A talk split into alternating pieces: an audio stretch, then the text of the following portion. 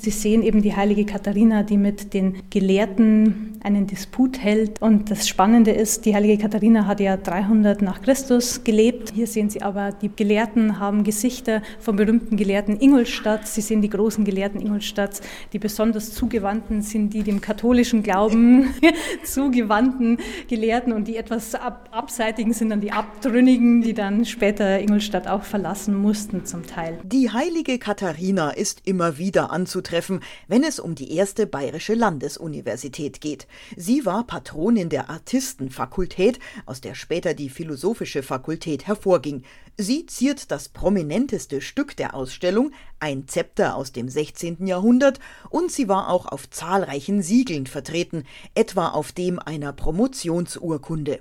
Hier sehen Sie ein besonderes Prunkstück, das uns das Diözesanarchiv Eichstätt zur Verfügung gestellt hat. Das ist eine Promotionsurkunde aus dem 18. Jahrhundert, aus dem Fach Theologie. Es ist auf Pergament gemalt und Sie sehen auch den wunderbaren Erhaltungszustand. Also man kann wirklich die ganzen traumhaft schönen Malereien in voller Farbenpracht bewundern. Große Gelehrte hat die Ingolstädter Universität hervorgebracht und ihnen widmet die Ausstellung einen Raum, in dem auch Wissenschaft und Glaube aufeinandertreffen. So wie bei Peter Appian, Astronom und Drucker.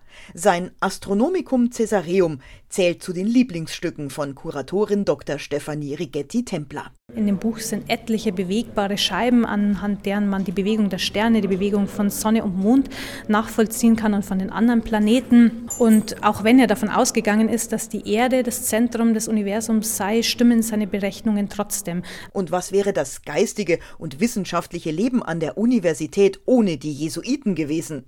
Stellvertretend für eine ganze Reihe an Geistesgrößen des Ordens hat man hier Christoph Scheiner ausgewählt. Sie sehen hier auf dem Bild wunderschön dargestellt auf dem sogenannten Bassgeigenbild, das damals im Orban-Saal hing, wie er die Sonne beobachtet, also durch das Fernglas, wo er die Linsen selbst entworfen hat, um die Sonne eben wunderbar auf das Blatt projizieren zu können. Und anhand, anhand der Projektion konnte er eben die Sonnenflecken, die Positionen berechnen und anhand der Sonnenflecken dann eben die Umdrehung der Sonne berechnen. Und da ist noch ein bekannter Name, den vielleicht nicht jeder sofort mit der Ingolstädter Landesuniversität verbindet, aber man kennt ihn als Gegenspieler Luthers mit drei Buchstaben. Genau, Eck. Johannes Eck.